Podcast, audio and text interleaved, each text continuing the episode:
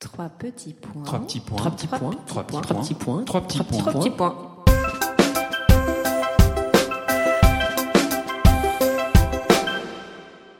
Trois petits points est un podcast dédié à la littérature, aux passionnés de lecture, ceux qui détestent finir un livre, qui rechignent à le fermer et surtout, surtout qui pleurent à l'idée de quitter les personnages avec qui ils viennent de passer du temps et se sont attachés. Bonjour à tous, bonjour Alix. Bonjour Julie. Alors avec Alix, nous sommes heureuses de vous retrouver pour un nouvel épisode de Trois petits points en très bonne compagnie puisque nous sommes avec Alexandre Jardin, auteur prolifique avec une vingtaine de romans à son actif, dont des livres adaptés au cinéma. À une époque, on a même parlé de Jardin Mania. Alors aujourd'hui, nous parlons de son dernier livre, Le roman vrai d'Alexandre. Pour une fois, je n'ai aucune envie de vous résumer ce roman parce que je préfère donner la parole à Alexandre qui est avec nous. Bonjour. Bonjour. En fait, Alexandre, qu'est-ce qu'un roman vrai? Parce que si je regarde la définition du dictionnaire, je vois qu'un roman est une œuvre d'imagination. Alors, explique-nous ce titre intrigant. Ça peut sembler étrange, roman vrai. Mais euh, plus je, je, vis, plus j'ai l'impression que la source du romanesque n'est pas dans, dans l'imaginaire euh, débridé que j'ai parfois poursuivi, mais profondément dans la réalité. Je trouve que c'est le grand gisement de, de, d'étrangeté, de, de, de, de folie humaine, de, de, de bizarrerie, de, de, de romanesque. Mais pourtant, on peut imaginer que les personnes qui lisent des romans aujourd'hui ont justement envie de, de ce côté romanesque, fantasque, inventé quelque part. Oui, mais pas seulement. Il me semble qu'on peut ouvrir un roman pour s'échapper de la réalité ou pour la regarder. Et pour la regarder à travers un filtre poétique qui nous la révèle. Et, et je pense que on peut écrire le, Une île des gauchers, ça m'est arrivé. Qu'on adore. et en même temps, le roman vrai. Puisqu'on a à la fois besoin de s'évader, de, de, de, fuir le réel qui nous en sert, et, et qui est très inconfortable pour à peu près de l'ensemble de l'espèce humaine, et, puis aussi ouvrir des livres qui, à travers la poésie d'un style, d'une peinture, nous donnent accès à quelque chose de plus profond en, en soi, qui est notre, notre part de, de non-mensonge, de non-baliverne. Ce moment où on arrête de se raconter des trucs. Moi, je dois dire qu'en tant que lectrice assidue, j'ai été totalement sous le choc de ce livre toi le romanesque, toi le romantique fou, tu parles dans ton livre de chaussettes et de place dans le placard. Est-ce que c'était important pour toi de dire la vérité et de la dire au monde entier? Oui, parce que parce que j'ai menti pendant très longtemps. J'ai menti, je me suis menti d'abord, en, écrivant notamment des romans d'un romantisme fou débridé, alors que ma vie réelle était d'une très grande médiocrité. Et c'est parce que je parvenais pas que j'écrivais. C'est parce que j'ai, j'ai, je, je, ne rencontrais pas la magie, euh, ou, ou, seulement par bribes, par moments, par. Euh, j'avais un véritable problème avec la réalité. Et, et donc à un moment, j'ai décidé d'écrire euh, l'histoire de mes mensonges. C'est fou parce que tu nous as tellement embarqués. Non mais moi c'est ça qui m'épate parce que tout d'un coup, moi, je, on, on, était à fond, on était tous derrière toi. Mais moi aussi j'y étais. J'en avais besoin. Ça me, ça me permettait de, de tolérer le, le réel. Mais pourquoi est-ce que tu as voulu faire croire le contraire en écrivant euh, bah, le, le, zèbre, Fanfan? Pourquoi tu as voulu faire croire que tu étais ce personnage-là? Parce que finalement, tu aurais pu rester un écrivain qui invente des personnages. Tu n'avais pas besoin de te fondre oui. dans, dans, dans, tes personnages. Parce que j'ai pris un, un, un, étrange pli à, à, partir de la mort de mon père, euh, à l'âge de 15 ans, de corriger la réalité. Euh, soit, soit alors après en écrivant des romans, mais également dans la vie. D'ailleurs, la plupart des gens que j'aime ont des surnoms. Je leur donne des surnoms, ils ne portent pas leur vrai nom. Je n'appelle pas ma mère maman, j'ai toujours appelé Luce. J'ai toujours renommé parce que je suis devenu à peu près allergique à la réalité. Et, et donc ce que j'étais en tant qu'écrivain euh, sur un plateau télé, ça me paraissait tout aussi intolérable que il fallait arranger les choses, il fallait réécrire, mais pas seulement dans les livres, dans la réalité. J'avais cette maladie-là on a lu que Olivier Barbeau avait écrit l'éloge de l'hypocrisie et il dit est-ce que ce n'est pas mieux de ne pas tout dire parfois pour vivre en société? Je ne crois pas. Je crois que profondément, si notre société fonctionne si mal, c'est parce que les gens jouent des personnages à tous les étages. On ne peut pas allumer la radio, écouter un podcast ou de, sans tomber sur des personnages qui posent des questions à des personnages et qui foncent ensuite dans les journaux de 20 heures pour donner une apparence de cohérence à leurs personnages alors que tout le monde sait que c'est pas vrai. On vit donc dans une société qui fonctionne en ce moment sur un maximum de communication, c'est-à-dire de mensonges. La communication ne veut pas toujours dire mensonge. Non, mais, mais, dans 99% des cas, c'est, et on le sait. Il y a bien euh, la crise du politique est une énorme crise de, de la crédibilité de la parole. C'est pas rien comme crise. C'est en train de foutre en l'air nos sociétés. Donc à un moment, il me semble que par la littérature, c'est ce que j'ai essayé de faire avec ce roman vrai, on peut contester non pas seulement celui qu'on a été, mais le fonctionnement même de la société. C'est un livre totalement euh, contestataire sur, sur le fonctionnement social avec lequel je ne suis plus d'accord. C'est ça qui t'a décidé à écrire ce livre? Aussi. C'était à la fois pour des raisons personnelles et aussi parce que je vois bien que le faux est absolument partout. Mais partout. Ça, c'est en allant à la rencontre euh, des gens, en fait. Tu, as, tu oui. En t'engageant. Oui, par, par mon militantisme euh, associatif. Tu peux nous l'expliquer, en fait? Ben, Depuis 20 ans, je me balade euh, partout et je fonde des, des, des, associations quand je vois un problème de société. Ou alors j'en fédère pour essayer de faire des groupes d'associations qui vont, euh, en s'unissant, régler des fractures. Et les gens qu'on rencontre euh, dans les quartiers, dans les communes rurales, dans, au fond du bassin des Houillères, au, font ça sans être payés. Donc en général, ils font ça parce que ça a du sens pour eux que ce soit des cathos, que ce soit des, des peu importe. Ils font ça parce que ça a du sens. Et quand j'ai construit, avec beaucoup de gens, hein, on a construit euh, le, mouvement Lire et faire lire, on a décidé d'embarquer les retraités dans nos écoles maternelles et primaires pour transmettre le plaisir de la lecture. Aujourd'hui, on est 20 000 bénévoles dans les 100 départements. Ces 20 000 personnes, ils ont changé ma vie. Parce qu'ils sont, ils habitent leur vie. Quand on rentre dans une école et qu'on voit les mêmes lectures au fond d'un quartier, dans le Calaisie ou euh, peu importe la région, on voit une dame qui, qui, qui appartient à la réalité, qui la vit, qui en jouit, qui transmet quelque chose d'absolument authentique. On voit le contraire de, de ce qui déconne à Paris. Et tu retrouves le merveilleux, parce que pour moi, j'imagine que ça doit être assez bouleversant. Oui, mais le vrai de merveilleux. Oui. Ouais. Le vrai merveilleux. Qui n'a rien à voir avec le, avec la pantomime. Ça n'a pas la même odeur. Et je, et je pense même que c'est aussi pour ça que j'ai publié ce livre. Aussi parce que c'est un problème culturel plus qu'un problème politique. On, on, a une maladie culturelle de, de, de, du faux semblant, du du mensonge, oui, du mensonge et de la représentation de soi, dans des, avec un surdosage extraordinaire depuis que les réseaux sont arrivés. Il n'y a pas une fille qui ressemble à sa photo. Ça c'est vrai. Non, moi, je, moi, je, je me fais pas d'honneur de ressembler à mes photos. Non, ben, il y en a une. non, mais t'as raison, c'est vrai. C'est pas en face de toi. Genre, on, reconnaît, on, reconnaît, à peine les gens. Je suis d'accord. Le, le, on est dans la fictionnalisation de son être, ce qui est quand même. Euh, et la mise en scène. La, la mise, mise en scène, scène c'est sûr. Et, les, les, et tout court vers ça. Il y a un moment, il va falloir arrêter. Et les filtres et les filtres et les refiltres, c'est dingue. Il va falloir arrêter, quoi. Euh, nous avons le corps que nous avons, nous sommes des êtres que nous sommes, nous ne sommes pas terrifiants. Il va falloir qu'on fasse avec. Le, le, et, et... S'assumer, assumons-nous. Qui vaut aussi pour toi, finalement. Oui. Et puis, pour être crédible dans ce discours, il fallait que je me l'applique. Donc que je me tire dessus. L'autre élément déclencheur, Alexandre, c'est une histoire d'amour? Oui, qui a beaucoup pesé et qui a beaucoup accéléré cette évolution. Une femme très inconfortable. Qu'est-ce que c'est une femme inconfortable euh, qui, qui, est dans un rapport très puissant avec la réalité. Donc qui ne, qui ne zigzague pas, qui, qui n'arrange pas forcément, le, le, qui n'arrondit pas forcément les angles, mais qui donne accès à la vie. C'est, c'est un des personnages centraux de, de ce livre. Il y a aussi une femme dans, dans ce livre qui est morte aujourd'hui, euh, qui a compté beaucoup au cours de mes euh, 25 dernières années, qui est une journaliste suisse. Personnage un peu fantasque. Oui, oui, tout d'un coup, c'est elle qui, qui, récupère le, le fantasy euh, jardin. Oui, qui, qui, mais avec qui j'ai eu le droit, elle me donnait le droit d'être absolument qui je suis. Faites le, le, décompte autour de vous de gens qui vous acceptent intégralement. C'est rarissime. Je dis bien intégralement.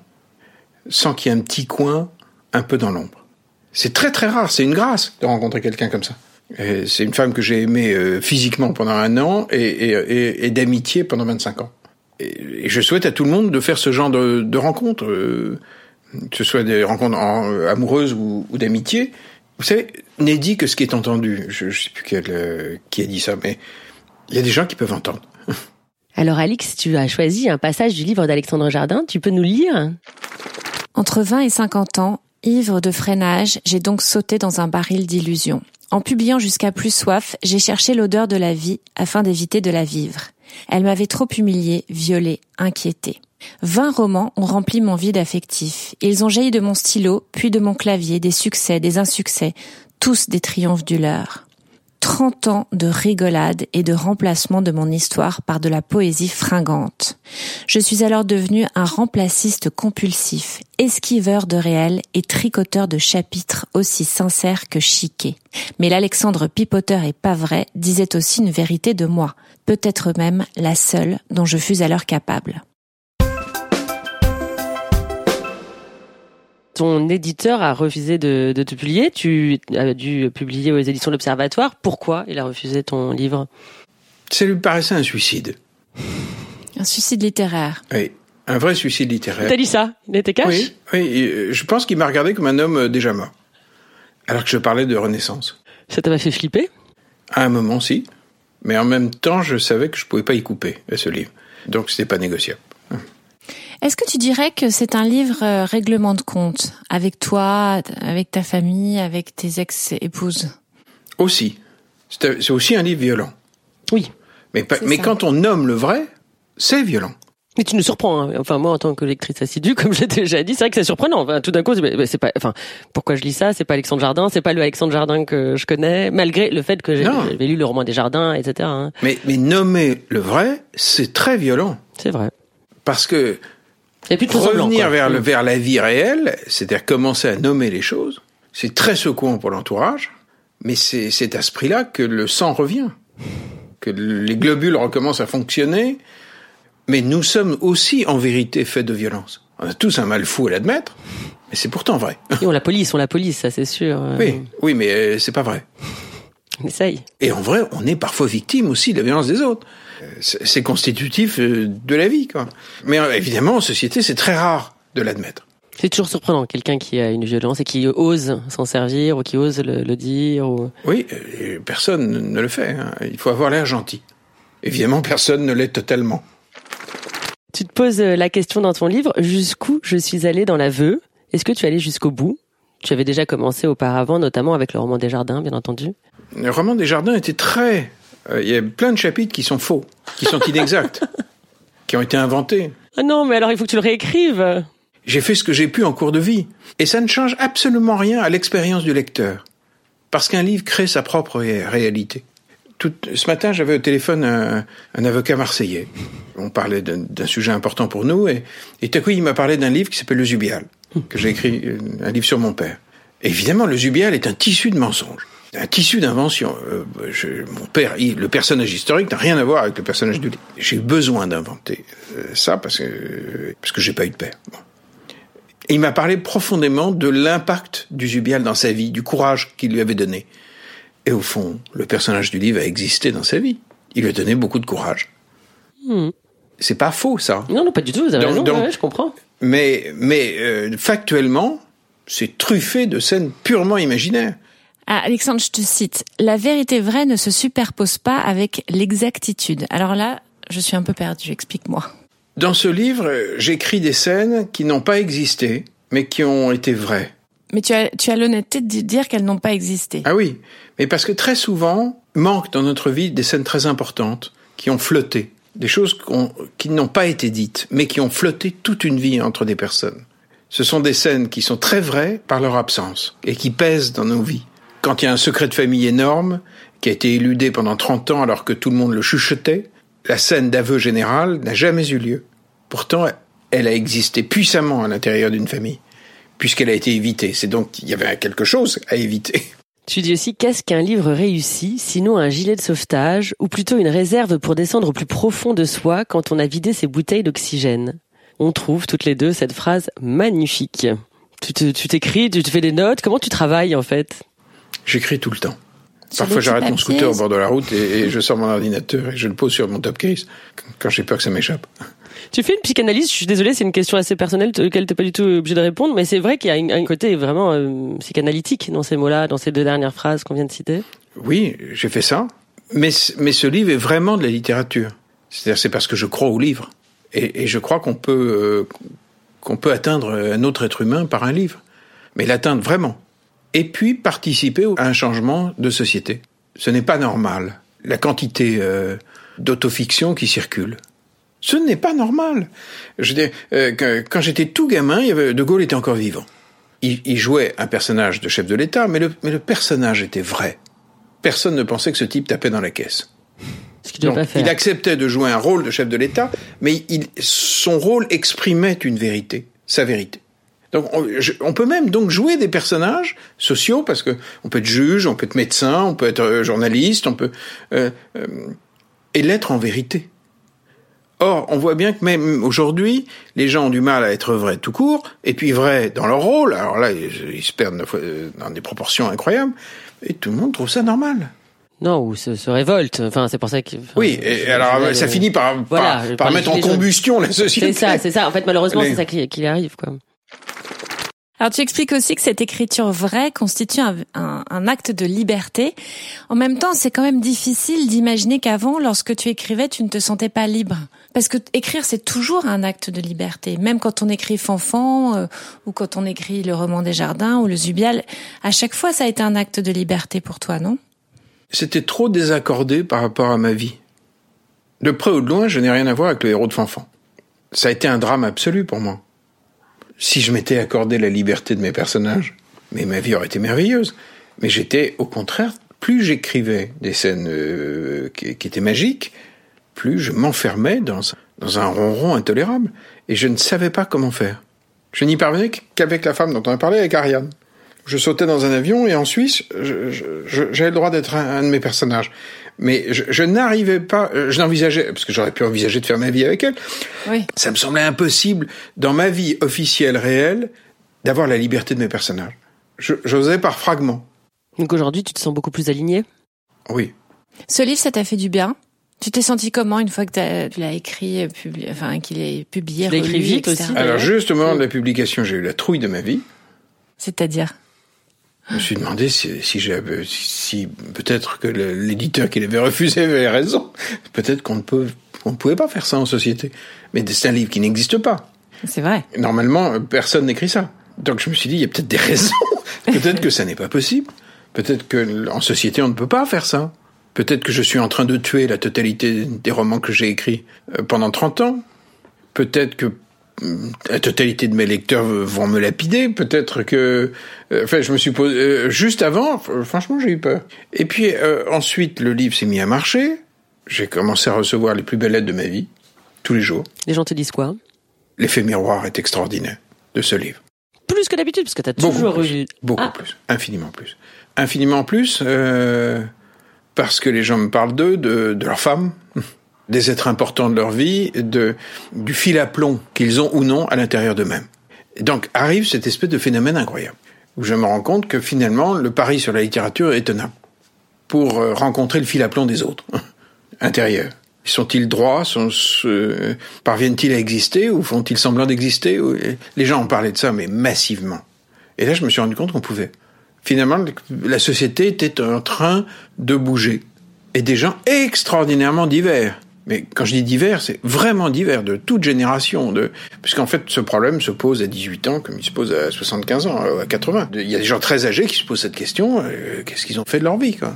Ou des gens de 18 qui chipent ça sur, le, sur la table de nuit de leur mère, euh, qui lisent trois pages, qui se posent des questions et qui se demandent, et eux, ils, comment ils vont vivre Est-ce qu'ils vont, est qu'ils vont être réels ou pas? Forcément, maintenant que tu as tout posé à plat, on attend avec impatience le prochain roman. Tu, tu, tu travailles déjà dessus? Oui en permanence. C'est la, la, vérité d'eux Ce sera pas le roman euh, vraiment vrai. Ce sera non. vraiment, vraiment vrai. Non, je, je, démarre un cycle littéraire qui n'a rien à voir, qui est profondément axé sur, le, sur tout ce que j'ai vu pendant 20 ans de militantisme. Tous ces gens que j'ai croisés pendant 20 ans ont été d'une telle beauté, d'une telle férocité, d'une telle...